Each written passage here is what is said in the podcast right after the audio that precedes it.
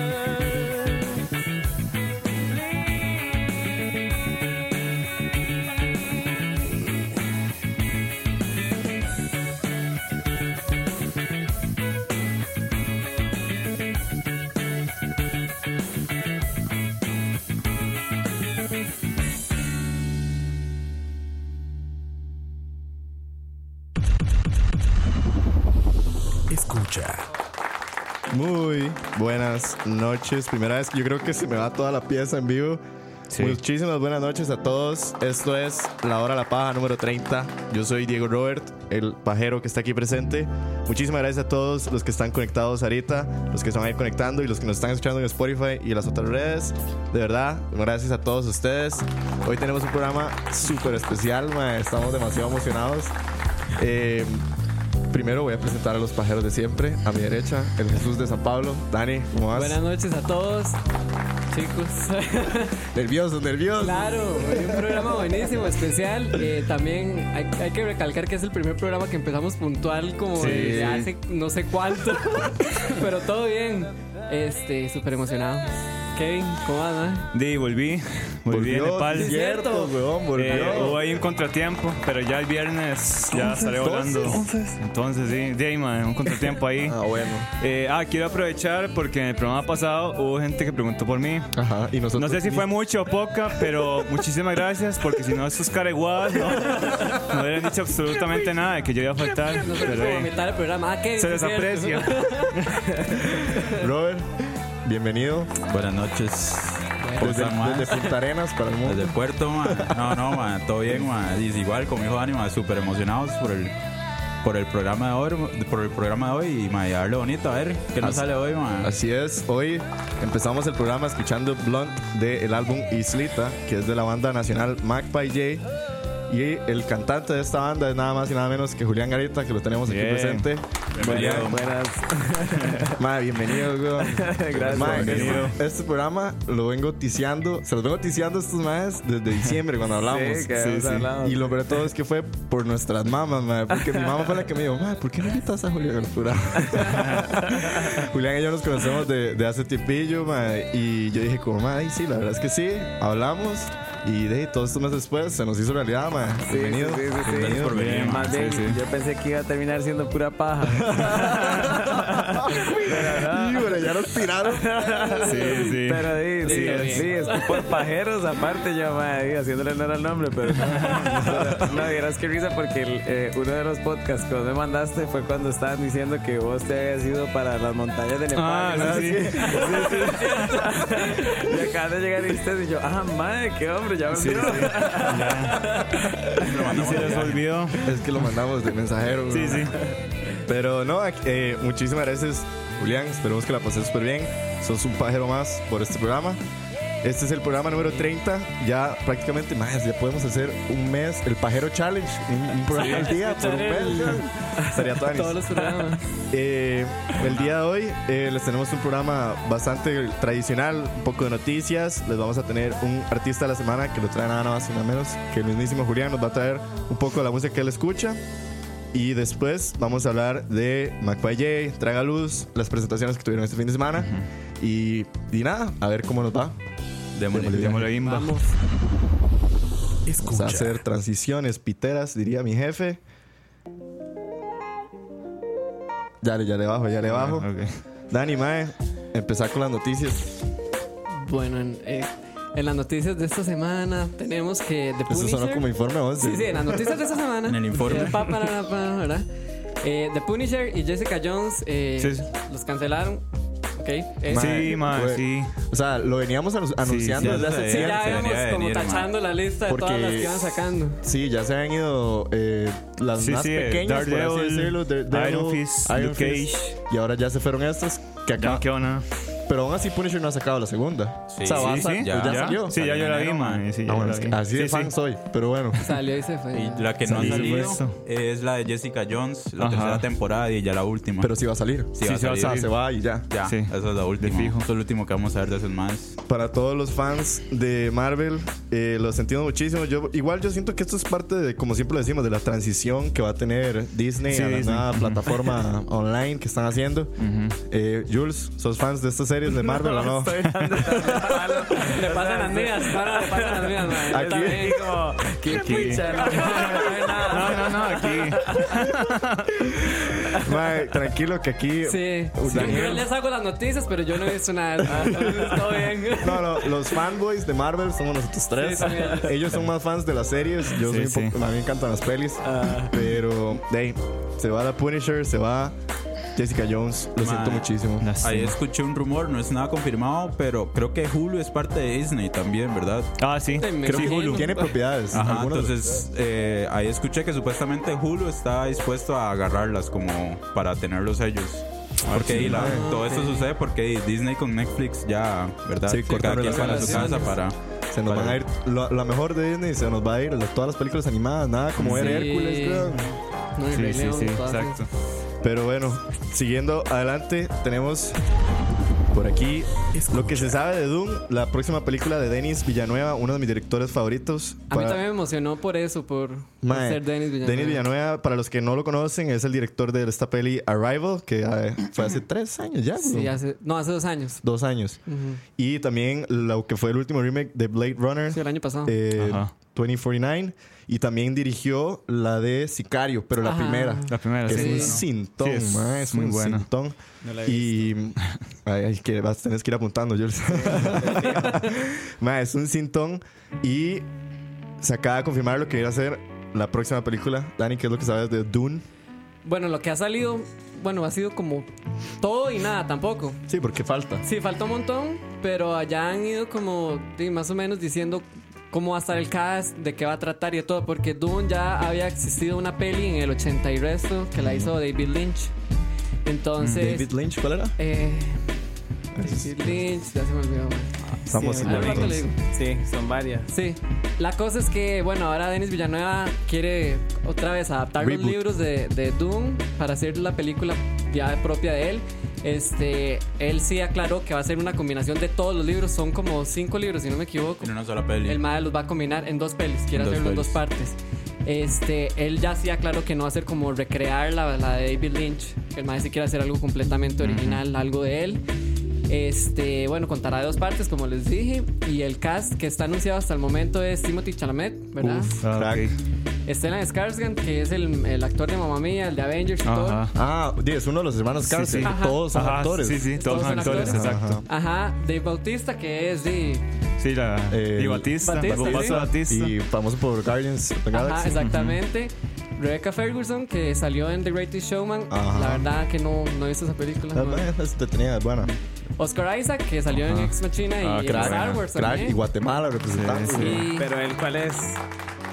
El ex máquina, pero el. El, El barbudo. Oscar el Isaac, el barbudo. Ajá, el barbudo. ¿Has visto Ajá. las de Star Wars? Sí, el dueño, el, Sí. como el dueño de la, de la compañía. Ajá, Ajá, exactamente. exactamente. Ajá. ¿Has visto las de Star Wars o no? Sí, sí, Es sí. Poe. Ajá. Poe Dameron. Todo Dameron. También está Zendaya, que es esta actriz que salió en Spider-Man. Ah, sí. que ha crecido un montón. güey. y nada más y nada menos que Javier Bardem. Mae, y, es, y Javier Bardem es como clásico de Denis Villanueva. Sí. Está en casi que todas sus películas, entonces no me extraña. La fecha que está para, para la película, el lanzamiento es para noviembre de- del 2020. No, le falta leñazo. Sí, de hecho que van a empezar a grabar ahora en junio. Ah, ok, ok. Entonces, David Lynch como- no hizo Twin Peaks. Eso es lo que estaba viendo aquí. Ajá, Es el escritor de Ah, Twin ok. de Peaks. Twin Peaks. Sí, Mulholland Drive. Pero es más, que, es más famoso por Sí, Twin Peaks, ¿no? Y bueno, me Twin imagino que otras. Peaks. ¿Qué más tiene aquí? Twin Peaks es como la primera que, se- que me salió Sí. en IMDb. Pero, madre, muy crack. Sí. Y bueno, y la verdad a mí me emociona un montón Dune. Siento que no solo por ser Denis Villanueva, pero me parece que es una cinta con ese casco, con lo famoso que son los libros. Ajá. No, y con la experiencia del Mafio la puede explotar un montón. Sí. O sea, como el sci-fi y todas esas cosas. Y ojalá traiga el mismo director de foto, madre, porque Qué todas bueno, las fotos sí. de Denis Villanueva son rajadas. De hecho, sí. que Blade se llevó el. Sí, el de- El Oscar de foto. Sí, es que es genial. genial. Sí, es muy bueno. Voy a aprovechar mae, a leer a todos los que nos están escribiendo por ahí. Dice Smoke, el reparte- repartetetica. Buenas noches. Me hicieron dejar de jugar Apex Legends. Espero que se sientan orgullosos. Gracias. Sigo rencoroso porque la hora la paja los lunes, pero bueno, los quiero igual. Más, sí, estamos hoy martes, pero igual es la misma, es la misma paja, tranquilo. Saúl Campos, invitado de lujo, dice, para vos. Saludos muchachos, dice Salvador. Paola dice que es hashtag Team Kevin, de los que fueron Pablo, olvidados. Pablo. Excelente. Gracias, gracias por el apoyo moral. Denise Lecture dice, crack Juli y todo el grupo. Te mando un abrazote, Natalie Lelchuk. Saludos. Dice el jefe Oscar Roa García que como vamos, Disney va a comprar Netflix y yo creo que nos va a comprar a, A, to- todos. a todos nosotros, digamos. Ma, yo siempre digo, Escucha pasa a ser de Disney. yo, siempre digo, madre, ¿cómo hace uno para presentar? Escucha Disney. Sí, mae, ya nosotros allá en, Orlando. en Orlando. O en Los Y, vamos a tener que censurar, ya no va a ser la hora de la paja, tiene que ser Sí. como la hora de mí. Con esta Hola, los amigos. Dice Osquita Campitos, Villanueva, suena como si hubiera dirigido capítulos del Chavo. Mae Campos, por cierto, acordate que vos habías baneado a alguien en el último programa, no sé si ya le quitas cierto. el ban. Mae, sí. Ah, y Oscar Roa dice Eraserhead, que es lo mejor de David Lynch. Eh, esta peli que es un clásico, que es en blanco y negro, no sé si lo han visto. No. No. Bueno, no es de lo mejorcito. ahí, no sabía que era David Lynch. Y Saúl, primera vez en vivo. Gracias, Lindo. por escuchar. gracias. Bienvenido. Así es. Pero bueno, eso sería por las noticias de hoy. Lo más que les puedo agregar, así como bien, para hacer un tease. Los Oscars, la academia se metió el dedo entre el. Como siempre. y van a sacar todas las Sí. premiaciones como debe ser. De, iba a durar mucho entonces. eh. De- Sí, pero siempre como debe ser. Sí, sí, sí. Como No, no, no, está Sus bueno buenas que- tres horas. Sí, sí, sí. No, no, está, está legal. Eh, Está legal. recordarles a todos, bueno, de fijo les voy a recordar siempre al final, pero el otro lunes tenemos el programa especial de los Oscars. Vamos a estar hablando de todo lo que Para pasó. desquitar, digo, Es como nuestro Super Bowl, así que estamos todos demasiado emocionados para rantear para rantear, porque estamos seguros que como es la Para academia, los colerones Sí. Bohemian Rhapsody se va a llevar Qué todo. hombre que sean tan fiebres, madre. mae, somos hijos de Netflix. Sí, madre, rajado, pero demasiado gato. Y sí, preparados para, para Bohemian Rhapsody. Black Panther se va a llevar cállate, todo. Kevin, cállate. Cállate, mae, pasemos a otro tema. Escucha. Kevin, bueno, Ajá. va usted, weón. Contanos, Kevin, ¿qué película viste? Eh, Suspiria y. Suspira, weón. Suspiro. y Suspira, que, oh, bueno, voy a, a recordar a la gente, es la peli de el italiano eh, Lucas Guadagnino. Lucas Guadagnino, que, eh, o, o Luca Guadagnino también, De Ok. Call Me By Your Name. es el director de Call Me By Your Name, que exacto. fue como su primera peli que lo puso, por lo menos en el ojo de Hollywood, porque creo que en Italia ya había dirigido otras películas. Eh, muy buena, Call Me By Your Name. Y ahora viene a hacer este segundo attempt, que es como un remake de una saga de terror Sí, italiana. A eso iba. Y este es el remake hollywoodense, por decirlo. Ajá, a eso iba. Este, Kevin, contanos. Es un Suspira. remake. La primera película se hizo en 1977. Fue dirigida por Darío Argento. No sé quién es. Eh, De un italiano, weón. sí, me imagino que sí. Que fijo vas ahí. Eh, y sí, como acaba de decir Diego, el director de, del actual es. Ah, bueno, una crítica que hicieron las personas, eh, bueno, un comentario fue que la película del 77 al actual eh, es totalmente diferente. O sea, la línea narrativa es diferente, pero la trama es igual. O sea, siempre La- la misma historia. Exactamente. Eh, bueno, para resaltar ahí unos, las actrices, eh, Dakota Johnson, que es la que sale en Fifty Shades of Grey, Chloe Grace Moretz, eh, Mia Gott, que es la que sale en Infomania con Shia LaBeouf, de hecho es la esposa de Shia LaBeouf, y sale Tilda Swinton, que es la que hace la Uy, bruja en Narnia. tilda, man. Super. Eh, para ponernos un poco en contexto de qué trata la película. Sin spoilers. sin ¿verdad? spoilers, o sea, Spoilers, sí. Sí puedo decir que trata ahí... Sí. Sí Ah, puedo bueno, decir- Julián también la vio, entonces Julián nos puede hacer un poquito. Julián y yo les trajimos Sin el review. spoilers. Sí, sí, sin spoilers. No, yo O mejor sea, sí no, puedo porque- Desde el final y todo. bueno, cualquier vara fue Sí, Mac sí puedo decir, sí puedo decir que hay magia oscura o sea, o sea, la el trama- concepto de la película. Ok, ok. Bueno, la vara trata de una academia de danza que está ubicada en Alemania Berlín. Unas eh, de ballet. Ajá, por ahí de la década del No, dan- 70. danza contemporánea. Ajá, Ah, ok. Sí, de sí. danza. exacto. Por ahí de la década del 70, ahí como más o menos de la Guerra Fría. Y hay una bailarina estadounidense que es Dakota Johnson, que, que es la protagonista, que quiere entrar a, a esta academia. Lo logra de manera exitosa y ahí empiezan a ocurrir como las cosas paranormales, las, las brujerías y, y demás este, magias oscuras y así. Y ahí se desenlaza la peli. Ahí se desenlaza la peli.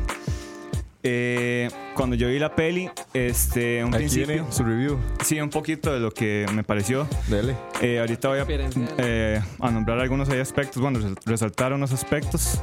Eh, cuando yo vi la peli, eh, las primeras escenas, ya cuando empezó el desmadre, este, me pareció interesante. Yo como, "Ma, ok, esto está, esto está bonito, se está poniendo bonito. ya como la mitad de la peli, ya era como, ok, ya le están poniendo un poquito más de picante. Ya se está poniendo eh, bastante violento el asunto. Se Eh, prendió, se prendió. ¿Te lo esperabas? ¿Habías visto el trailer? ¿Habías visto algo? yo había visto el trailer, pero no me esperaba semejante Lo que era. lo que era. Ok, ok. Y ya lo último ma, fue un desastre. un buen desastre. O sea, en buen ok, en sentido. buen sentido. Sí, sí, es, O sea, es intenso. Jules, Sí. ¿qué podrías decir vos de la peli? Lo mismo en realidad, o sea, como que lo van llevando uno. Yo la sentí lenta, inclusive Sí, a veces. exacto. Pero, pero me pareció que sí, que ya al final del día es un despiche. Se vuelve loco. ¿Habías visto Call Me By Your Name? Sí, también. ¿Vos, Kevin? No, no la he visto. Y bueno, vos que sí la viste, va como dentro de la línea de Luca, Jamás. otra Jamás. vara. Ahora Bueno, diferente. Tal vez en ritmo, o sea, como digo, o sea, la película es lenta, entonces como que el, el mae sí, y es muy como como ambiental en ese Sí. sentido Ujú. y ahí Total. el mae va como creando espacios mentales y entonces Uf, es sí, muy mae. similar en ese sentido porque Call Me By Your Name es como también esa vara Sí. Eh, sí, algunos aspectos para resaltar. Eh, bueno, hay buenas actuaciones, son bastante creíbles. Eh, más la de Tilda Swinton, que bueno, ella, ella es una veterana. Es una Ya, bueno, sí. Eh, bueno, Chloe Moretz no está acostumbrada a estos papeles, pero madre, para hacer la primera vez lo hizo bastante bien. Eh, bueno, hay escenas, escenas bastante hipnotizantes. Eh, de hecho, se, se nota mucho la influencia del zoom. O sea, se nota mucho la influencia como de Stanley Kubrick cuando hace ese zoom, pero bastante lento. Que digamos, se va acercando, se va Para que lo acercando. metan a uno. Exactamente. A mí, de hecho, fue el, bueno, yo, el, el trailer sí se ve curiosco, así como, como Sí. esta nota lenta, Sí, sí. como pausada, como que te va eh, la misma lentitud le genera a uno esa. Esa angustia. Ajá, y lo perturba a uno. Es como, Total. "Mae, qué molesto. Eh, y bueno, junto con el soundtrack, mae, que fue increíble, que el Ajá. soundtrack lo hizo Tom York, que es el cantante de Radiohead.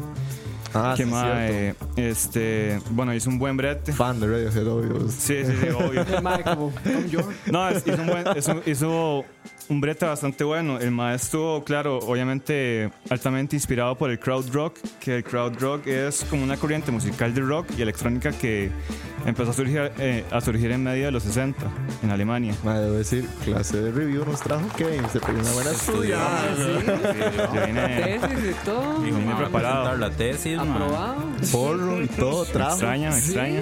Puta. Eh, Usted no fue a practicar esas varas a Nepal, entonces. No, no, no. Le Este, fui- Era ya. Sí, un poco, ma, un poco la concentración, ahí la meditación me ayudó. Entonces, eh, sí, yo creo que la, eh, la música acompañaba bastante bien el- el- las escenas, generando como ese efecto de trance. Eh, también era muy hipnótico las escenas y porque la, digamos las melodías se repetían bastante, entonces generan como ese efecto ahí que madre, lo hipnotizaba a uno. Uno casi no pestañía por ver qué pasa en la escena. Pero eso significa que está bien hecho, porque digamos, el, la vara de Suspira era que fuera algo más psicológico. Sí, Entonces, más digamos, oscuro. Tuvo resultado. Yo la, tuve, yo la tuve que ver en tres partes. No aguantó. Digamos, Ah, la, la primera vez la vi, o sea, la puse y llegué hasta cierto punto y de hecho fu- fue súper vacilón. O sea, estaba solo en mi casa, era como un domingo, era en la tarde, ni siquiera de noche. Pero más llegó un momento en el que empecé a sentir como un malestar así adentro mío y yo decía como, "Mae, ¿qué es esta vara? Porque me siento así como tan... Verga. No, ajá, como rarísimo. Y Sí. entonces ya la paré y como a la mitad, inmediatamente donde la paré, a los cinco minutos yo, ¡y mae! Se sintió un alivio. Pero entonces es una buena cinta. Es muy buena. Muy buena, o sea, muy buena, o sea, es pesada y es como, y es que eso, o sea, los movimientos de cámara son Ajá. sumamente lentos, mae. Entonces llega un momento en el que eso le empieza a producir una ansiedad que se lo va comiendo a uno poco a poco, me explico. sí, Y, y como también el, eh, van revelando como ciertas eh, escenas, digamos, que ya dan como a entender un poco a poco lo que es todo lo del trasfondo, pero lo, lo va dosificando muy como también como pausadamente a lo largo de la película. O sea, de, de primera entrada ya te enseñan algo. Después más adelante, pero un buen rato. Entonces como que también ese Hay un ritmo, arco. Sí. Ajá. ese exacto. ritmo como que lo va llevando uno y lo va como... Pero al mismo tiempo lo hace uno. Yo me desesperé inclusive. Porque yo decía como, "Mae, ¿qué es esta vara? no entiendo. así. Total. Es súper... O sea, y, y sí es muy... Es bastante psicológica, 100%. o sea, Ma, o sea, Total. Quiero, o sea, me- yo me estoy muriendo por verla Ah, porque sí. yo, yo amo las pelis de suspense, de miedo, de todo. Y aprovechando que está en el cine, me imagino que el sonido peor, debe ser. imagino, no, sí. peor, Está en el pero, Magali, peor, Pero bien, ajá. Está en el Magali, creo No, que ya está la van a sacar en todos. Cinépolis y están varios, sí, Ah, sí. qué bueno, ma. Yo vi que- en Pelispedia, así que.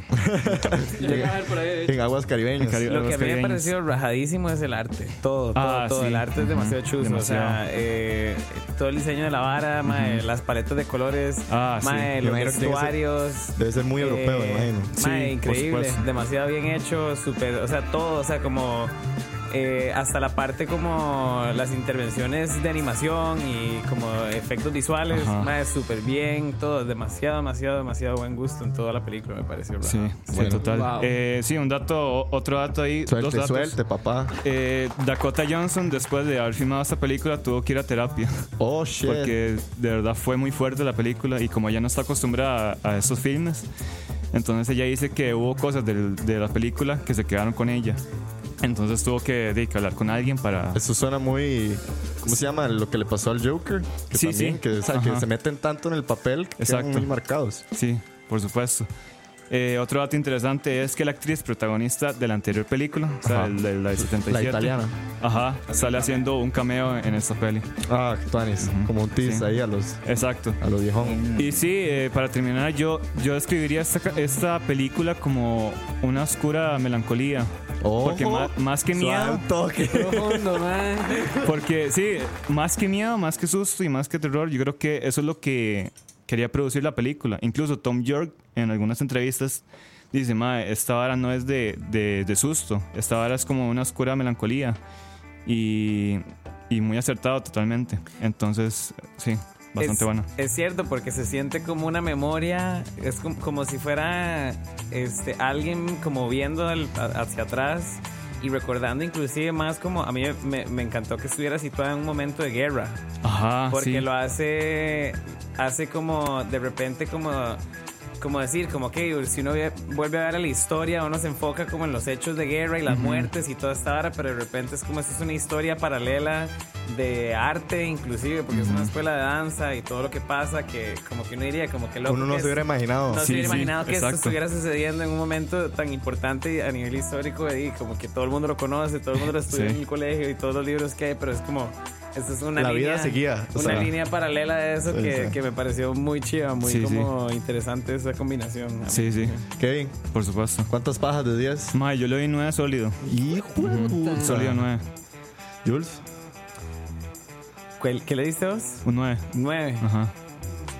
Un nueve, yo también. Sí, Sí. madre. Sí, sí, Todo vayan a mundo a verla. verla, ya, ya, ya. en Preparen este el estómago porque sí, hay que tener estómago Sí, para hay esta que película. Sí, hay que estar preparado. Sí, sí, sí. Ok. Ok, ok, Pero entendido. muy buena. Sí. Bueno, ahí tienen lo que fue el review de Julián y de Kevin de Suspira, de Luca Guandánimo. Mae, perdón, ¿yo puedo ir al baño? Sí, de fijo. De fijo, de fijo. Claro, claro. Eh, nada más toque para ir a abrir, pero eh, ya venimos porque eh, vamos a presentar al artista de la semana. Mientras tanto, entreténganse un segundo. Voy a poner un poquito de Mac by J. Escucha. Relajado. Está sonando ya. Cachete.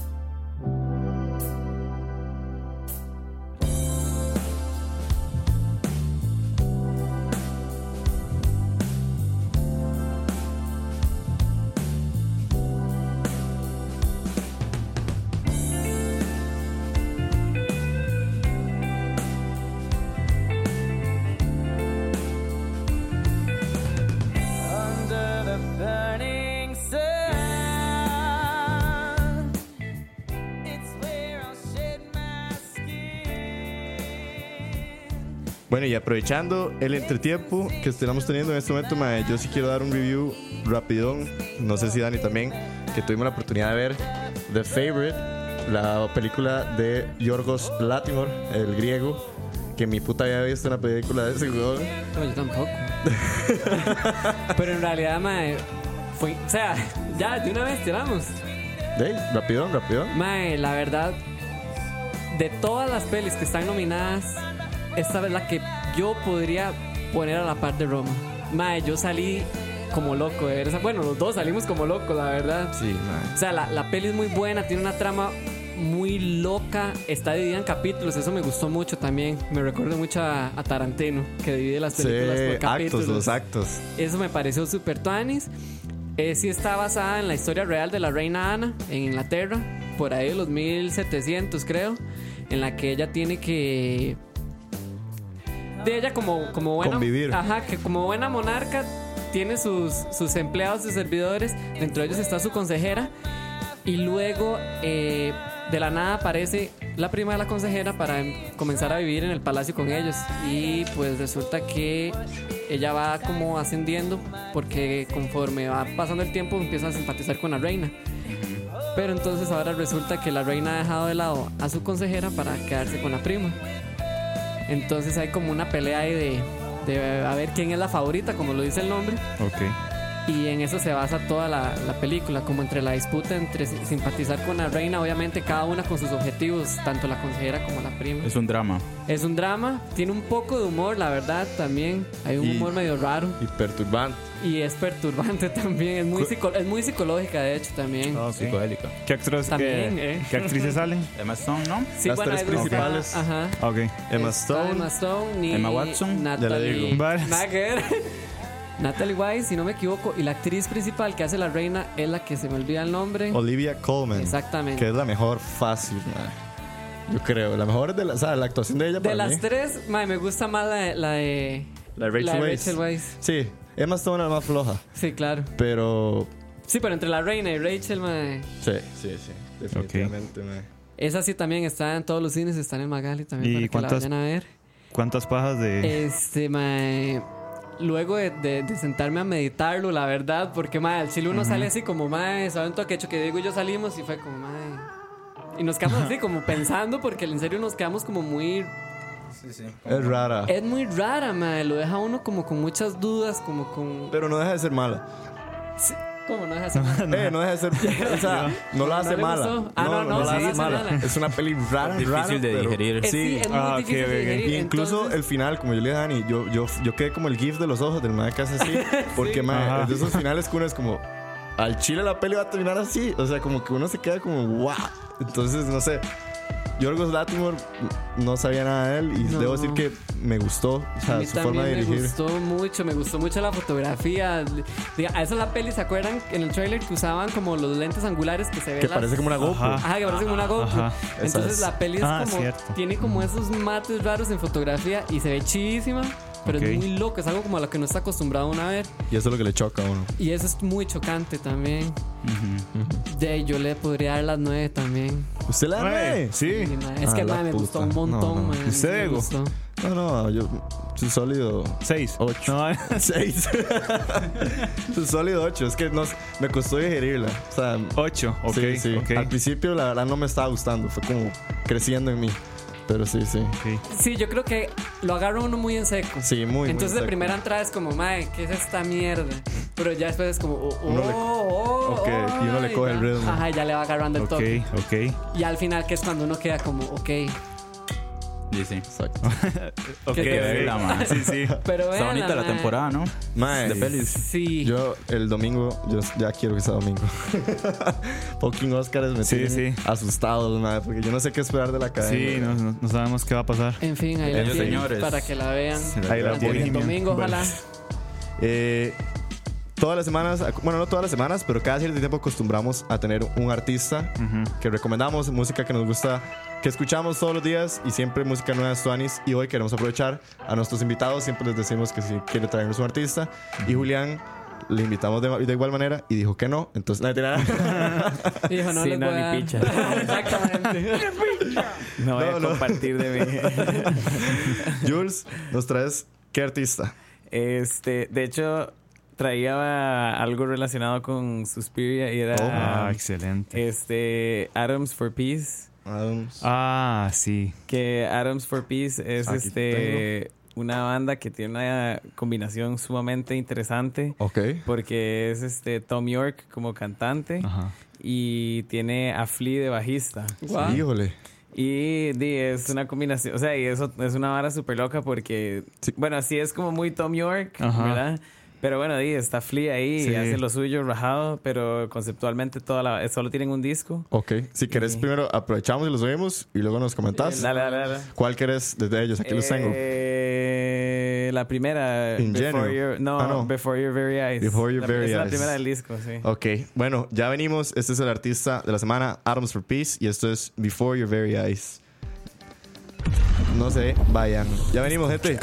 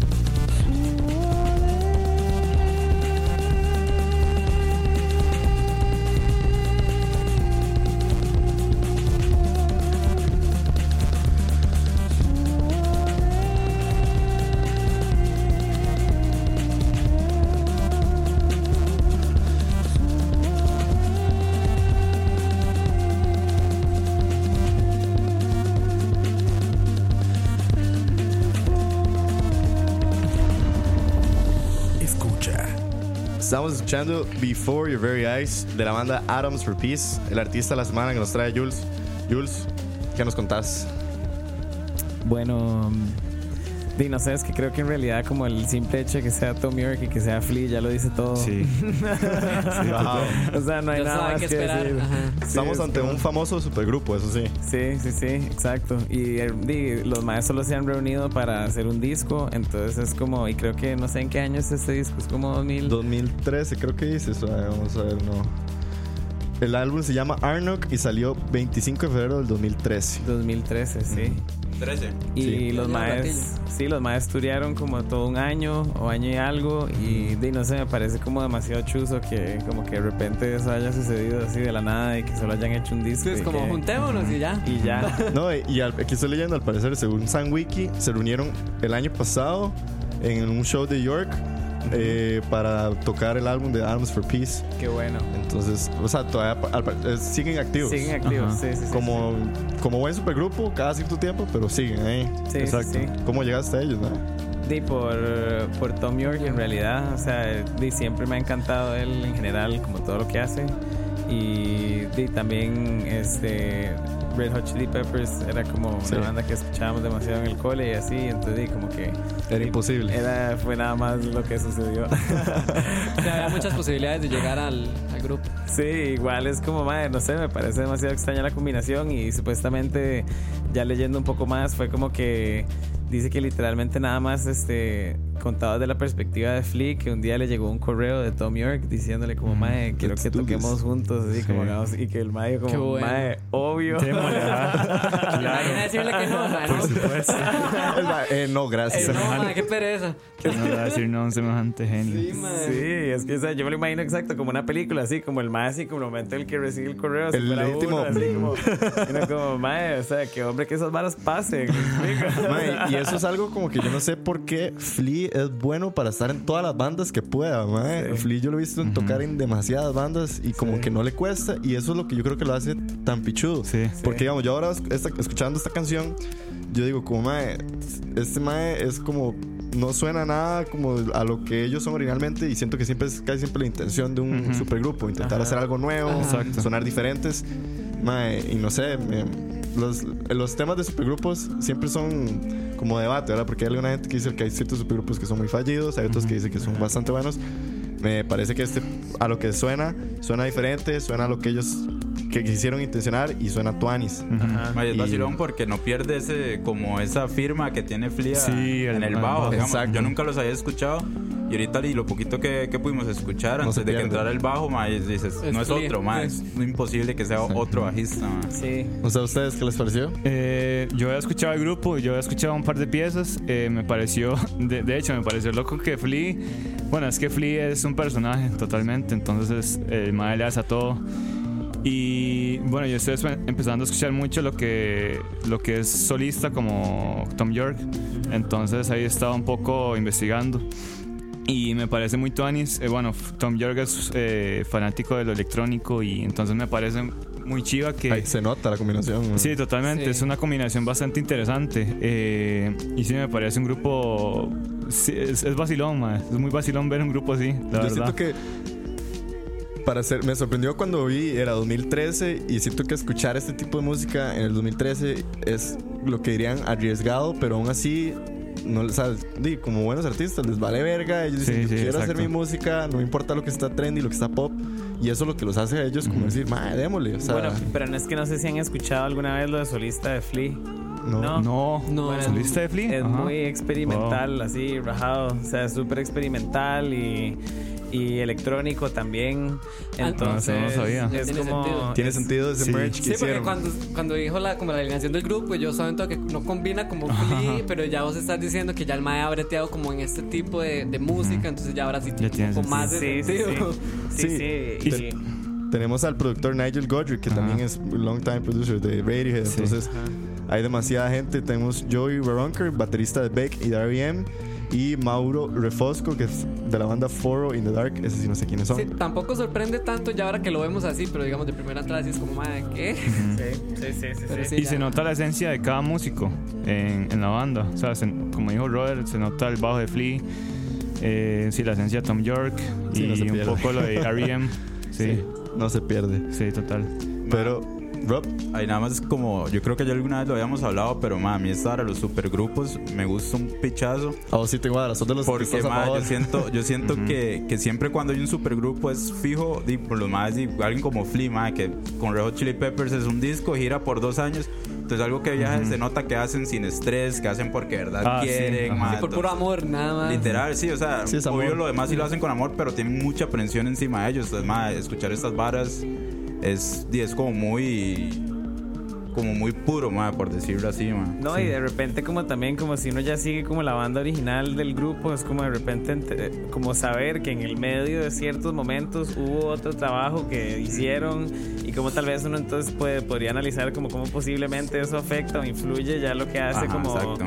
O, o no sé si no, me explico, no sé, es como interesante como si uno hace el recorrido de un artista, como poder ver Sí, esos puntos en los total. que como que si fuera DC no... Sí. decidió irse por otro camino, como ventilarse un poco, ¿verdad? Y, y es- esos fans, no sé, me parece. Sí, está también. Tonix experimento. Eso, eso es súper cierto porque si, bueno, un ejemplo con Alex Turner. Ajá. Ah, sí. que yo iba a hablar de, de, antes de, orquestas, de sí. este último disco de Tranquility, el Mae con Last Shadow Puppets, ese disco refleja demasiado lo que el Mae ya venía haciendo, que era el Sí, amor por el piano. Rajado, sí, Sí. rajado, rajado. O sea, al final Sí, sí. terminan jalando algo, haciendo Ajá. algo original. algo, Sí. todo bien. Pero bueno, ahí tienen. Muchísimas gracias, Jules, por el artista de la semana. Sí. Atoms for Peace, ahí lo tienen. Lo vamos a estar agregando a nuestra Creando, playlist. creando conocimientos Am- acá. Ajá, exactamente. man, No hay nada más tuanis que música nueva. Y ahí lo tienen. Y vamos a hacer nuestro salto al último tema. Y obviamente dedicárselo a nuestro invitado especial. Vamos a darle un poquito, bajarle aquí. Y vamos a como, empezar. "Mano". Yo sería el más, más necio con esos sonidos. Ah, no, es que espera. Dele, dele, dele, está Lo libre tenemos ahí. entrenado. Hágale. Haga lo que quiera. Escucha. Aquí está la censura, este es el cañón. Aquí tenemos a Rodolfo Pisa, aquí tenemos a Capicha, Kevin. Entonces, relax. Siéntase libre ahí. Rob, Bueno, introduzcanos ya el tema ahí principal y, y que ya estamos el, escuchando. el plato fuerte de la noche, man, es eh, nuestro invitado, ¿verdad? Julián, man, que de nuevo, man, muchísimas gracias por venir. man. Y hablemos un poquito, man. Todavía no nos lo creemos, Sí. la verdad. Súper emocionados, man, ¿no? Y hablemos un poquito de, de J, man, lo que es ya ahorita una nueva etapa, man. Eso es... Yo siempre di- veo los grupos, man, cada disco define como, como una etapa súper clara. Y di, definitivamente, man, Tragaluz, man, está haciendo esto, man. Hay que, Eh, por aquello de que alguien no, que esté escuchando no tenga la menor idea, decirles, eh, bueno, Magpie J es esta banda nacional. Estamos hablando de Tragaluz, que es el tercer álbum que salió la semana pasada. Sí. Y. Rob, seguí. bueno, sí, man. Era y, por aquello eh, contexto. Sí, sí, no, Tuanis, ma, el contexto. Eh, Magpie es este grupo nacional que ya tiene ma, eh, su trayectoria. Ma, este es el tercer disco. Sí. El tercer disco, ma, y, y no, ma. Tenem- Tenemos cinco años más o menos desde que como ¿En qué año se gestó Magpie? formalizamos como Magpie el primer disco salió en el 2014. Monteclaro, ¿no? Sí, Monteclaro. sí. y, y Tragaluz, ma. Entonces, ma, yo quería abrir, digamos, ma, como terminando Islita. ¿Cuál fue, ma, cuando o hace cuánto, ma? Porque, bueno, pues nosotros lo seguimos en Instagram, sabemos como cuando ya empezaron a grabar. Pero, ma, ¿en qué momento empezaste como a gestar o empezó el grupo a gestar las canciones de de Tragaluz, ma, viene una arrastrada Islita o hay completamente piezas nuevas o No, en realidad con Islita, que sí fue el segundo, grabamos todo lo que teníamos en ese momento y grabamos 17 canciones Ah, sí. y sacamos 14 en Islita y después sacamos las otras tres como, como un EP, pero todo eso fue lo que teníamos en ese momento. Y mm, este, después empezamos a grabar y de hecho la primera que salió este, de todas es Tragaluz, que es la última del disco. Y esa más bien fue como la que marcó un poco como cuando la hicimos. Fue como lo que marcó un poco como el sentimiento y como conceptualmente lo que queríamos como empezar a hacer. Y, em, y de ahí fue, el- ese fue el punto de partida. Y de ahí como que empezamos a trabajar y experimentar sobre como ese sentimiento, porque en realidad es como lo único que se puede decir. Sí, o sea, claro, ¿no? y- Es la nota del álbum. Ajá. Y, em, y eso fue hace como dos años. Ok. Sí, entonces sí. Rajado. Saliendo de Islita entonces, man. Pues Islita es del 2016. 17. 17, yo creo. 17 creo. Ajá. Sí, 17. Ya, ya ni yo sé. Es como- Legítimo. Sí, es como, porque, "Ma, ma, no". me imagino el proceso de gestar un disco, ma, desde donde lo empezás a escribir hasta donde ya decís, ma, ya aquí está todo, ma, es súper, y puede ser súper tedioso, súper largo, ma, al punto que uno es como, ma, Sí, di, es- esta vez fue como diferente porque, bueno, trabajamos con un productor y él se llama Giancarlo Tazara, que él produjo, ha producido muchas bandas, entre ellas eh, 424. Y él está ahorita trabajando con Felipe Pérez, que también es como, di, los maes son una dupla así, rajado. y, y nosotros desde hace tiempo que él- queríamos trabajar con ellos. Y inicialmente habíamos dispuesto un mes para grabar y sa- sacarlo todo en un mes. Y Tazara, él nos dijo como, mae, no, nosotros nos gusta, eh, a mí me gusta como, mae, tomarme mi tiempo y como escuchar y como reacomodar y jugar con la vara y entonces en efecto o sea el mae se tomó desde el mes que fue cuando nos entramos al estudio que fue en, en septiembre hasta literalmente dos semanas antes de que el disco saliera. Y, el mae en su estudio regrabamos cosas el mae eh, nos llamaba para que grabáramos cosas nuevas y el mae con- junto con Felipe agregó un montón de capas. O sea Felipe produjo muchas cosas eh, y, y realmente le dio otro color a la vara también, aparte de lo que ya nosotros veníamos trabajando como el esqueleto, ¿verdad? Ajá. Que antes siempre había sido como lo que teníamos, lo grabábamos y así era como salía, ¿verdad? Wow. Muy como los instrumentos que eran. Esta vez sí ya hay más intervención con las voces, eh, armonías, otros, o sea, capas sonoras de instrumentos que no necesariamente tenemos en la banda, me explico. ajá. Pero, pero di, es otro, es otro, fue otro como estilo exacto de hacerlo. Sí. movió el piso, literal. Sí, sí, sí, sí, fue muy rajado y, y di, mae, Felipe Pérez es un increíble músico, así, rajado. total. El mae tiene una cabeza impresionante y, y, y realmente verlo como que fue demasiado tuanis. Sí, sí, sí, sí. Sí, yo quería preguntar, o sea, la evolución de la banda, porque, bueno, en mi caso se nota bastante como la evolución desde Monteclaro hasta Tragaluz. Voy, voy a decir una- ahí nada más para que sepas. Kevin es probablemente el más fan de todos. Kevin ha estado como en todos los chivos, yo Daniel creo. y, y- Daniel y yo. Sé que fanboy, detective. Kevin ha estado demasiado, entonces. Sí, sí. Este, ¿en qué estaba? Ah, sí. ¿En qué está? Y, y sí, digamos, eh, la evolución de una banda, eso es algo que cuesta mucho. A veces hay bandas que lo hacen y lo hacen bien. Y hay otras bandas que tal vez este, no les sale tan bien, o sea, se quedan igual. Eh, ¿Cómo logran tener us- ustedes esa reinvención y aún manteniendo la esencia de lo que es McFly y, y el sonido que los caracteriza? Mae, Parece pregunta de desarrollo eso. güey. sí, mae, yo, ok, voy a empezar la introducción. ok, como introducción.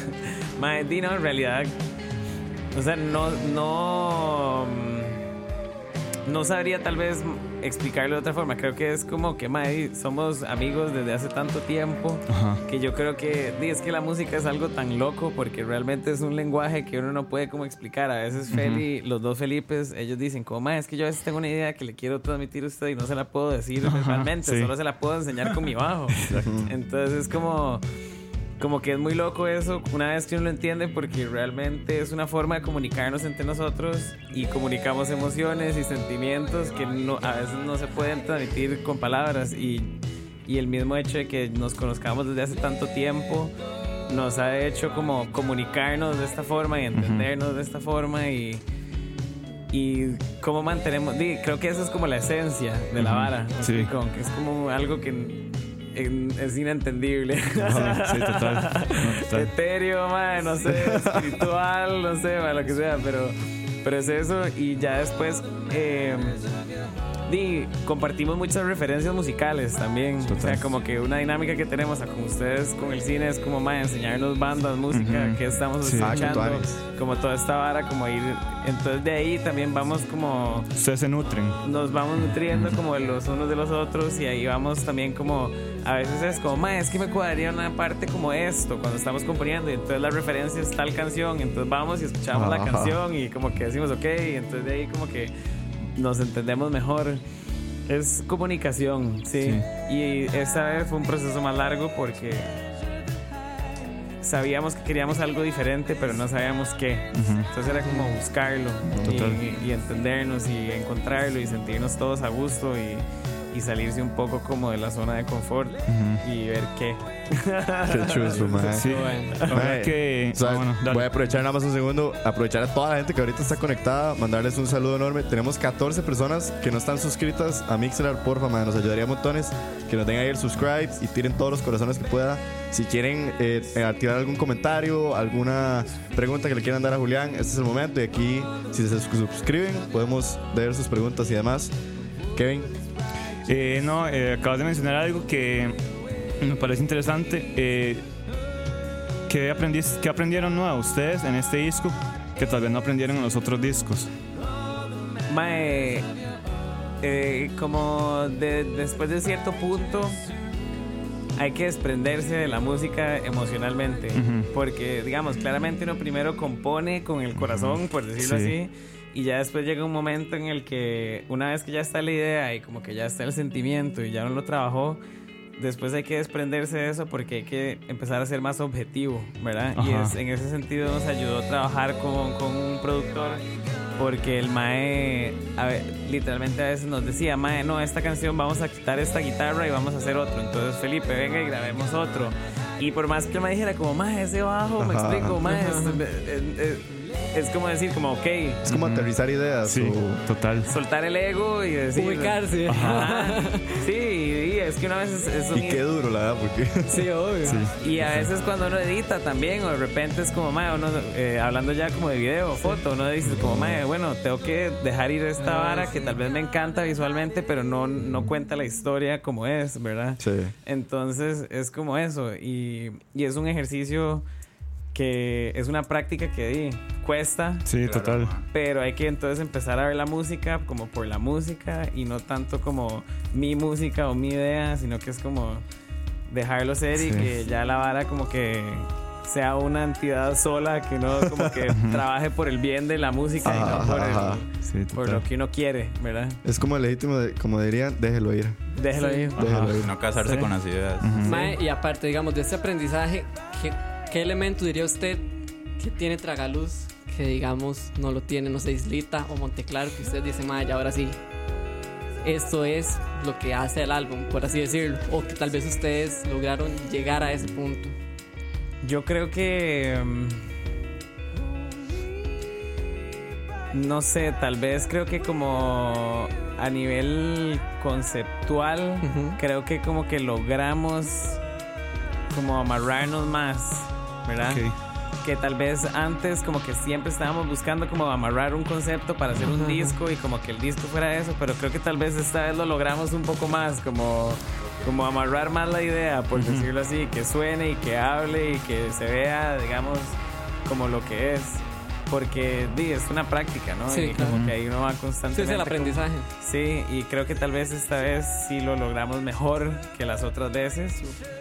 Y, em, y todo, hasta la parte visual, el sonido, el nombre, las letras, todo. Creo que como Sí, de- desde la portada del álbum se siente todo como la nota que tiene. Y, y la, y la idea que ustedes tenían plasmada, yo de lo que te quería preguntar es porque me llamó muchísimo la atención qué manera de lanzar un álbum, que tal vez nos puedas contar un poco lo que fue el sábado, porque fue como abrir el álbum, o sea, el álbum salió tres días antes, cuatro días antes, sí, como el miércoles creo que fue. miércoles. Y abrir el álbum, ¿verdad? Con esta presentación que fue en el Teatro Nacional, dos presentaciones completamente vendidas. Jules, ¿qué nos puedes contar de lo que fue el lanzamiento así de un álbum? Di, o sea, me cagué en los pantalones.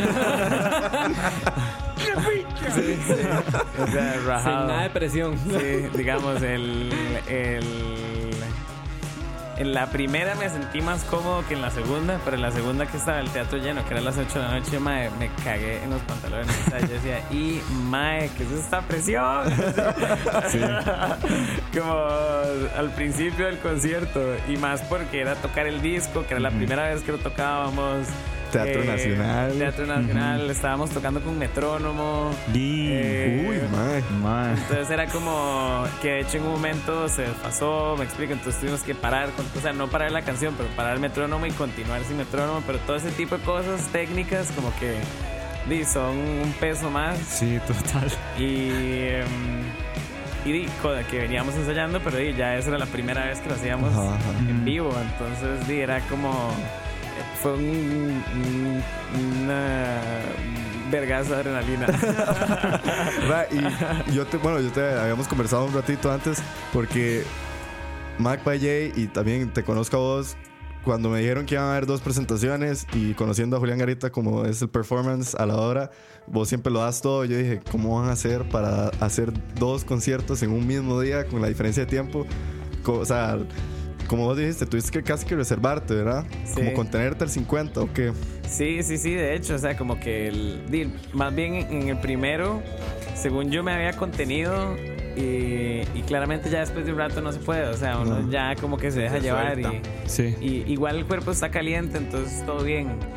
Pero para el segundo, que si tú, eh, empecé, más bien me pasó como una vara que era que estaba como demasiado, con demasiada adrenalina, realmente estaba súper acelerado y ya queriendo como sentía que iba a explotar por dentro, pero era como, madre, voy por la segunda canción, no puedo, tengo que, y ya me sentía cansado, ya entonces tenía que ir mucho más como cuidadoso, ¿verdad? Y como mucho más medido. Y por eso sentí que tal vez yo me, si recuerdo como ese, ese concierto, siento todo como más rígido, pero es desde mi perspectiva, porque yo estaba como, ¿verdad?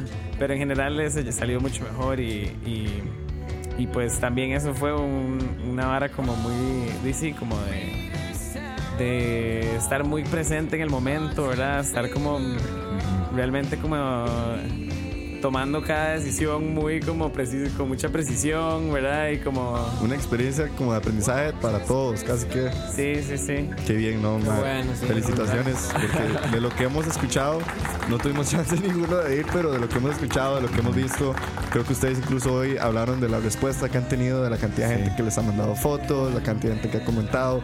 Hoy salió este artículo en la revista mexicana hablando de Tragaluz y demás. Eh, genial, aplausos, de verdad. No, y que sabe que esto es también que lo declararon, ¿cómo fue? De interés cultural. Ajá, de interés cultural, ¿Qué sí. tal es? O sea, ¿cómo, cómo fue que llegó eso? Eh, bueno, ya había- estábamos trabajando algo con el Ministerio de, de Cultura, que fue que para el, eh, bueno, con el viceministerio. Eh, para la función de la tarde, eh, junto con el CINEM, eh, lo que se hizo fue un concurso, básicamente que di, se, eh, se reunieron 40 estudiantes de música, los mejores 40 estudiantes de música de Academia de Música del CINEM, y ellos los llevamos al, al concierto. Entonces ya como que por ahí veníamos trabajando ese proyecto y entonces de eso aplicamos a lo de interés cultural y bueno, ya teníamos un poco el respaldo, ¿verdad? Y la ayuda. Y este, y sí, entonces di, la verdad Sí. es que... Eh, Sí. Tratamos de invitar al presidente, pero el más estaba de gira en Limón. Ah, entonces- De la que se perdió Carlos. Sí, sí. dicha con Charlie, pero, pero, bueno. pero el, otro día, este, como a los dos días, salió un tweet muy tuanis que fue de Leonardo Ganier. Ajá. Ah, el sí. mae diciendo que, que había escuchado el disco y que le encantaba. Wow. O sea, Wow. Y que el mae puso, como iba a decir, que es una banda de nacional, eh, una banda de rock eh, nacional muy buena. Y hace, no, un álbum de rock nacional muy bueno. Y hace, pero en realidad estoy equivocado. Es un, es un muy buen álbum de rock, punto. Qué crack. Y yo, Qué gracias. bueno. Todo mal. Qué buena nota. Qué bueno. ¿Qué? Sí, eh, no, no, me, me parece muy interesante eso porque eso eh, hace que las nuevas generaciones se inspiren y que hagan sus propias bandas y yo creo que eso es muy importante a nivel cultural. Sí, es que eso es, o sea, yo realmente el otro día estaba pensando el lunes que estaba todo nostálgico, ya así como en mi casa, ¿verdad? Yo, bueno, y ya pasó. ¿verdad? ¿Qué significa todo eso, verdad? Y- Repasemos, hagamos un ensayo. recapitulando, ¿verdad? Mae, fue eso, o sea, yo, nosotros éramos compañeros de clase y empezamos Sí. a tocar en el cole, entonces yo digo como, mae, es muy loco, realmente como de A lo que repente a lo que llegamos, es como, como ya viéndolo desde- de- en este momento, es como, sí, sí, o sea, realmente sí se puede y más Sí, bien claro. es como esto, es como, mo- o sea, motiva realmente decir, como, "Ma, hay que seguir porque... Y que todo, o sea, es nada más de tener la idea clara y como trabajar en ese sentido, aunque nosotros nunca la tuvimos clara en realidad. Que todavía no la tenemos clara. Pero ahí van. Ahí van las cosas fluyen. Ventaneando aquí todos los chismes detrás de los Tragaluz. No, no, pero, pero me explico ahí.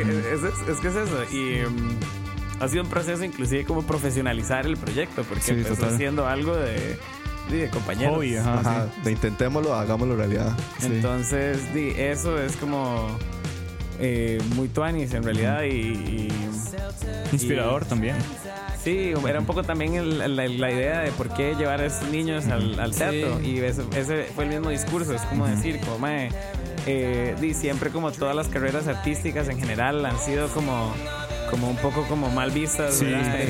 sí. menospreciadas, exacto, Sí. y, y, y realmente es como, más sí se puede como eh, ser profesional, digamos, en, en ese tipo de, de, de ámbitos. Entonces, ¿Cómo es? Si se puede, no, si se quiere, se puede. O, o sea, la- el asunto es, lo habíamos conversado incluso con, con Baren una vez, que la gente dice como, ¿cuál es el paso que tiene que dar un artista nacional? O las personas aquí, en este, que la gente dice, ay, es que de Costa Rica, de Costa Rica. Como que todos nos atrapamos en esta mentalidad chiquita. Sí. Pero yo creo que poco a poco como que nos vamos dando cuenta de que eso es algo como muy de la mente del tico nada más.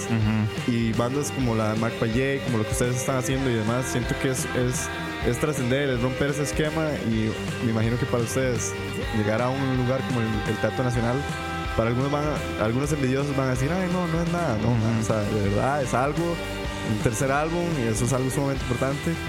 Y bueno, creo que Rob, Rob lo iba a comentar, creo que incluso ustedes eh, van de gira ahora, o sea, viene todo lo demás, no sé, increíble. Sí, ahí sí, nos puedes contar. Bueno, yo tenía dos preguntas, pero no sé si las dejamos al final. Suelte, suelte. Dale. Dos preguntas. El una, guion es que no pregunta, hay guion. una pregunta, no, no quiero como comprometerte, pero ma, una pregunta es como muy egoísta mía porque realmente me gusta mucho saber el proceso en el que se hace un disco, cómo se gesta y al final el producto.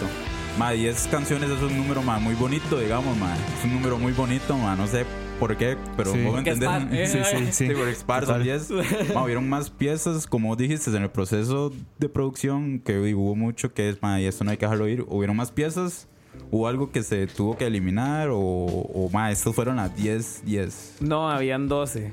Sí, habían 12. Hijo. Visa. más. Y- Pero esas no se grabaron ni siquiera. O sea, Ah, grabamos maquetas, pero quedaron ahí y no entraron dentro del proceso después con. Tazara, digamos. Eh, y casi, casi no, le corta la cabeza a una más, pero porque el man la tenía Ojo, negra. El man no la quería, sí, no la quería. Pero el man todavía nos dice, "Mae, la verdad es que hubiera quedado más lindo un disco de nueve. no, mae. ¿Y usted? Exacto. Y, pero, pero de, sí, este, sí, sí hubo más y siempre lo- el- eso sí hemos querido, como hacer, componer más para luego como tratar Mm, de, como- de, de, sí, agrupar como lo que más vaya. Sí. Sí. Ma, ese Tuan es como, ahora que hablas de- hablamos del productor de nuevo, ma, esa relación productor-músico, porque siempre hay que llegar a un punto medio, ma, como vos decís, pues siempre me ha parecido como muy interesante, porque hay muchos, hay- me imagino que el demo, las maquetas, a lo que es Tragaluz ahorita, es un trabajo completamente... Sí, bueno, no, no, no todas, o sea, bueno, no, sí, la verdad es que sí, o sea, el- todos los arreglos vocales y así, o sea, como las armonías de voces, eh, un montón de cosas, eh, sintetizadores, e inclusive, por ejemplo, Swim, que es la penúltima, que no tiene batería, no tiene nada. Nosotros inicialmente, cuando la idea salió entre Apeste y yo, y la, tenemos una grabación de teléfono que es igual, guitarra y voz nada más, y era la misma estructura que tiene ahora. Pero nosotros en algún momento, ya desarrollándola, ten- tenía batería, tenía otra parte como C, ¿verdad? Y, y bajo, todo, teclados, sintetizadores, tenía... Y en el estudio, Tazara dijo, no, mae. Como que el mae estaba pegada, y, pegado con la idea y nosotros también estábamos pegados con la canción. no- nunca nos sentimos 100% cómodos. Y él me dijo, mae, regrabémosla. Solo guitarra y voz. Y lo hicimos. Y de ahí se le agregó, se le fueron agregando las otras capas que tiene, las voces y así, y así quedó. Y, y cuando la escuchamos fue como, wow, sí, me Claro, explico, como- un- Pero esos son el tipo de cosas en las que di, como que sí, uno tiene que, di, es trabajo en equipo, ¿no? Entonces es como confiar en, la- en el trabajo de la persona que uno, a, a quien se lo está delegando y, y en este sentido, di, es un poco como tener esperanza de que sí, ¿verdad? Y que sí, Sí. guste. Pero di, estaba, por dicha sí, o sea, como que nosotros ya, ya estábamos dispuestos, entonces también. Tan- bien. Sí. Ma, Eh. sí. Ahora que, bueno, ahora que mencionas lo de lo de Swing, ma, que para mí es una de mis piezas favoritas También. de ese De disco, sí. Yo voy a decir Eh, que Let Go y Swim son mis favoritos, digamos. Sí, para mí eh, Swim y la otra era Oh, Puzzle of Love. Ojo. Puzzle of Fortune Simple es. Simple. Ma, ma, esos fueron para mí como los highlights y ma, ma, te voy a poner en el spot, no sé si, si no quiero responder todo bien, pero ¿cuál es tu pieza favorita del disco? ¿Cuál es mi pieza, mae? No sé, mae. Es que. todas son como hijos, casi. Sí. Sí, pero ma, No siempre quiero un hijo más. sí. es mentira. Siempre quiero un hijo más. Ay, mi mamá está escuchando. Bueno, digamos, tal vez así como del disco, no sé, pero digamos, por ejemplo, del concierto, creo que la que más disfruté por como el momento y la vara fue Let Go. Ajá, que. Porque también tuvimos, este, mm, se subieron a cantar Pana de Alphabetics, eh, Ah, sí, Guido de Voodoo, Ajá. ya estaba Felipe en el escenario y cantaban Martín y Sebastián. Entonces, mae, éramos seis personas cantando los Qué chuzo. coros y las Qué voces. bueno. Sí, Y fue qué como, bueno. yo nunca en mi vida había cantado con tanta gente, entonces fue un chuzo. Y eh, de ahí entonces como que le agarré ese sentimiento a Let Go ya. Te quedó, te quedó. A eso iba yo eh, en el álbum. Ustedes tienen demasiadas colaboraciones. Eh, bueno, tienen a Guido, que ya mencionó. Tienen a Miguel Vega de Cocofunca y de Sonámbulo. Eh, en las piezas, digamos, ustedes se les iba ocurriendo, ok, aquí vamos a meter a esta persona, aquí vamos a meter, no sé, a, a tal persona, o era de manera espontánea.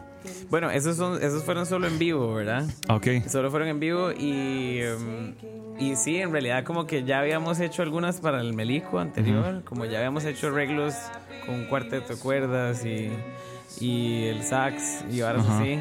Entonces como que quisimos replicarlas y, y con Miguel fue porque Antonio, por ejemplo, nuestro manager es manager de Sonámbulo. Ajá. Eh, después el eh, contrabajo fue que tocó un contrabajo.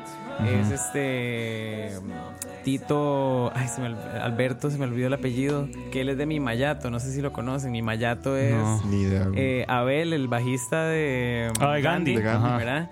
Entonces Abel, el bajista Gandhi, y este man Alberto es el primo. Y Ah, entonces. Abel en el bajo eléctrico y este man en el contrabajo. Entonces es Ah, como contrabajo y bajo eléctrico y tienen como un ride electrónico también muy Ah, excelente. Y por ahí fue como, simplemente como pensando ahí, como cómo podríamos Ajá. ir como haciendo aras. Amigos y que se quieran apuntar. ese. Sí, sí, y bueno, yo era roommate de Pana, digamos, eh, con Feli y, Ajá. y- y siempre como... Cuestión de un mensaje. Sí, sí, sí, sí. sí, sí, sí. Qué bueno. Yo tengo una última pregunta. Dale, dale. Dale, dale. Eh, en Puzzle of Love, que, que es una de mis piezas favoritas, de hecho, hay una frase en español. Ajá.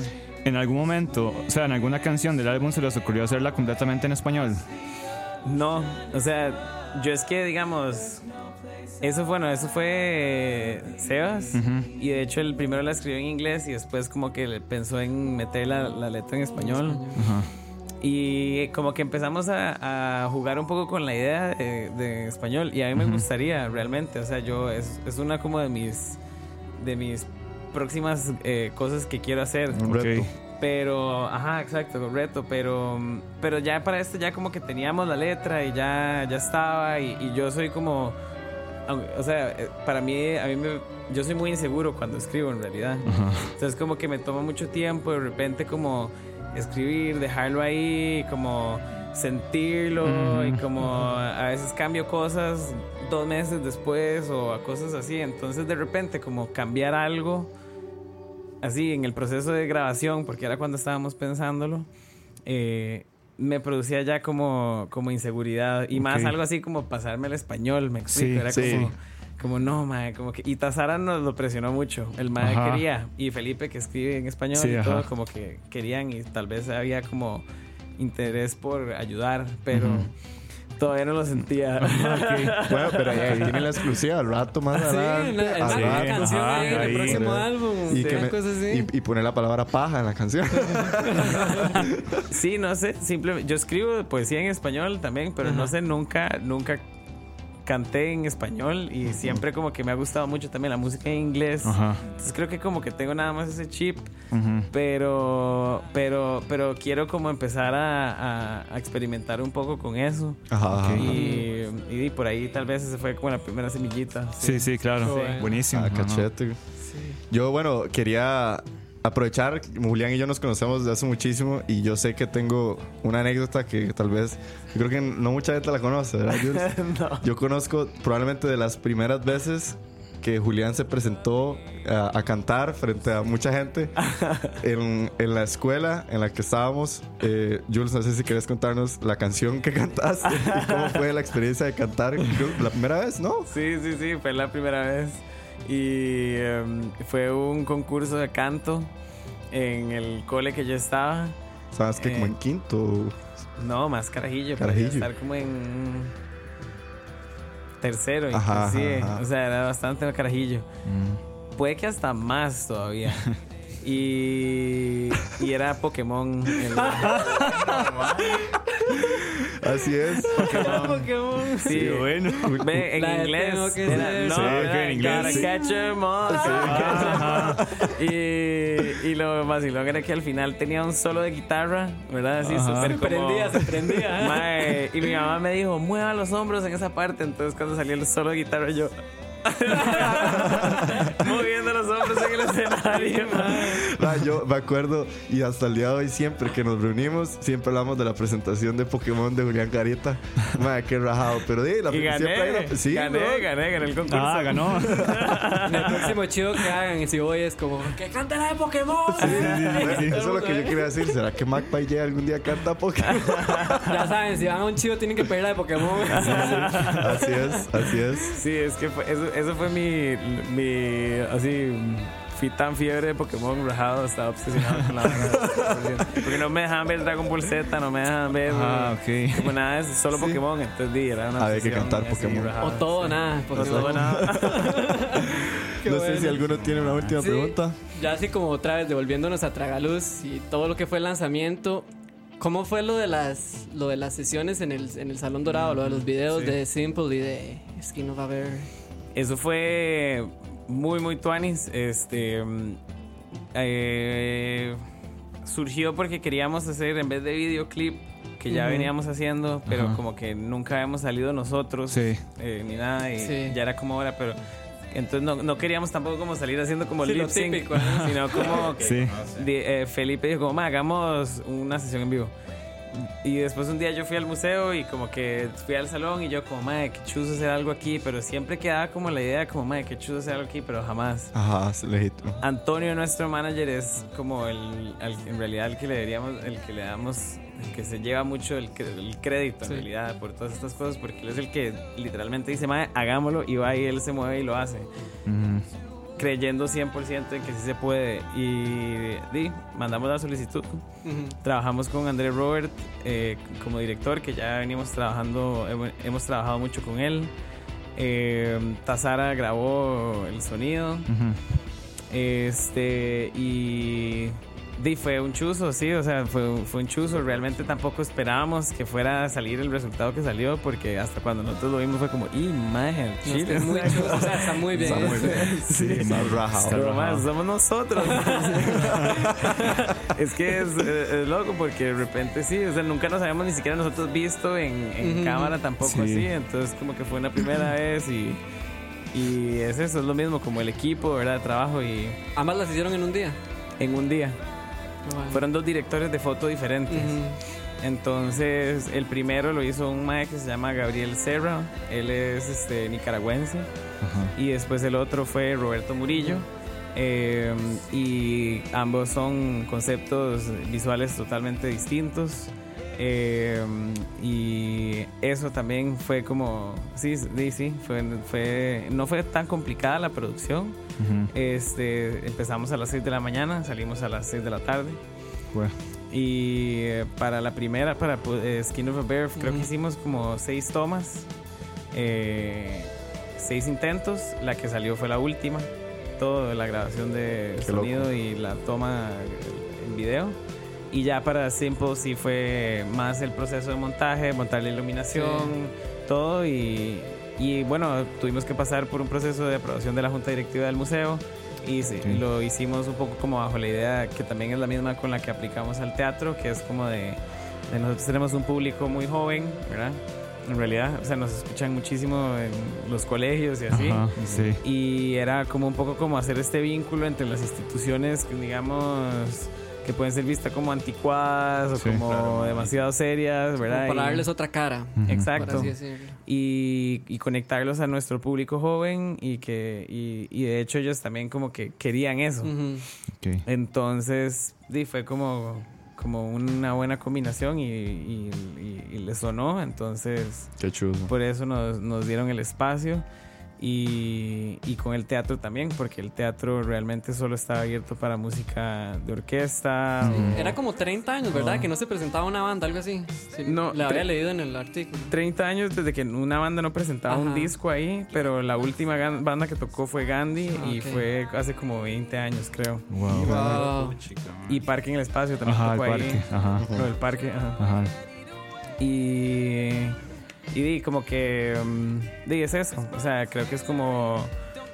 Fue un momento en el que de repente topamos como con, con la suerte de que se quisiera como abrir a, a, a- a lo- lo que- lo- algo distinto, digamos, sí. Sí. Y sí, sí. Qué nivel. Buenísimo. Sí, sí. no, bien. bueno.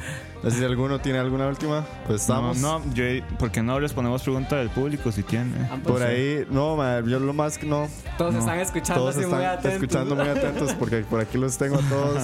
Ah, ok. Y todos No, no, están igual buenísimo. ceñidos. Nada más nos, nos guindaron con 500 y resto de corazones. Muchísimas gracias a todos. Bien. Buena Pero, nota. hey, eso sería. Se nos acabó la hora de Sí. la paja número 30. Muchísimas gracias a todos Sí. y muchísimas gracias a Julián por acompañarnos. Ah, muchísimas Espero les gracias. haya gustado. gracias. Sí, gracias. demasiadas Sacar el ratillo, man. Sacar el ratillo para venir a, escuchar a este poco de idiotas. Muchas, no, muchas Hablar Al por interrogatorio. Y, di, no, para ir cerrando, ma, que viene, ma, chivos, No, dale, dale, dale. eh, chivos, ma, ahorita, pronto, Ajá. que viene para Mac Payay después de lanzamiento de Tragaluz. Mm, Este fin de vamos a, para Guatemala a tocar un festival allá que Ah, se llama ok. Contracorriente. Qué. Bueno, Tocamos el sábado. Y después el próximo que viene va a ser Transitarte, que va a ser el sábado. ¿Este sábado? No, sábado 16 de marzo. Ah, ok. Ah, ok, falta. Ah, Sí, sí, o sí, sea, sí. perdón, perdón. o sea, Sí, el sí, próximo sí. concierto que viene es de 16 de marzo, Transitarte en el Parque Nacional, Ok. el sábado a las 8 y 30 Ok. sí, de la noche. Y por el momento esos son como los que, que tenemos como confirmados. Pero y Y- atentos a redes todos, Sí. claramente. Exacto, ahí vamos a estar, o sea, ya estamos como organizando más días. Eh, eh, está empezando el verano. Eh, así que sí, ahí vamos a estar avisando poco a poco y, y, y- y, pues sí, también como ojalá que nos sigan invitando como a, a tocar a más este como eventos públicos Y ¿no? festivales. festivales y así, que es lo que en realidad lo que, lo que nos gustaría más tal vez para, para este, esta temporada. Vea, ya mandaron una pregunta. Pregunta Jeffrey Araya. Yo tengo una pregunta. ¿Qué es mejor, las 50 preguntas de Montiel o la hora de la paja? Mae. No, no, no. Pero, no, hombre. Julián, muchísimas gracias. Felicitaciones por Tragaluz, por todo lo que están logrado con Mac Payay. Que se vengan muchísimos éxitos más. Muchísima suerte en Guatemala. Eh, gracias por estar aquí con nosotros, muchachos. Eh, no, muchas gracias, mae. De verdad les agradezco mucho por su música, porque la verdad, mae, la- su música significa mucho para muchas personas y para mí también, mae. No, muchas gracias por la invitación y, y gracias. Sí, Ajá, sí, por supuesto. O sea, que digas eso es como... Claro. Se me fue el- Sí, y un saludo ahí para Fernanda, que me estaba reclamando. Ah, la grandísima Dele. La Pura vida. Gracias por escucharnos. Recordarles. Recordarles a todos, el domingo son los fucking Oscars y el lunes vamos a tener un programa especial dedicado solo a los Oscars y vamos a ver qué sorpresa les tenemos preparados. Todos estamos con el culo en fuego por ver qué putas va a pasar. Pero más, más que invitados todos a escucharnos el próximo lunes. Muchísimas gracias a todas las personas que nos escucharon ahorita en vivo y los que están escuchándonos en Spotify. Buenísima nota a todos ustedes. Esperemos que vayan a tener una semana increíble, que estén haciendo un buen brete en este momento o que por lo menos los hayamos entretenido en la presa. Gracias a todos ustedes y por ustedes hemos Spotify, llegado man. a estos 30 capítulos y por 30 más. Eh, yo creo que nos vamos a despedir con una de las canciones yo creo que más famosas del álbum para irnos. ¿Qué pasó? Esto es Skin of a Bear del álbum Tragaluz de Magpie J. Gracias Jules. Sí, muchas gracias. Pura muchas vida, de gracias. verdad. De nuevo, ma, muchísimas Muchos gracias éxitos por venir, ma, muchos para éxitos. Muchas gracias a todos los que se pegan a escuchar siempre, ma, Claro. que nos pueden Sí. escuchar en Spotify, ma. Una vez que ya no estamos en vivo, ma, en Spotify estamos siempre todos los capítulos y listo. Y recuerden que el próximo chido Magpie J a pedir la de Pokémon. A pedirle a Pokémon. Yo sí lo voy a hacer, ya. Pero muchísimas gracias a todos. Esto es Skin of a Bear. Nos vemos el otro lunes. Chao. Chao. Escucha.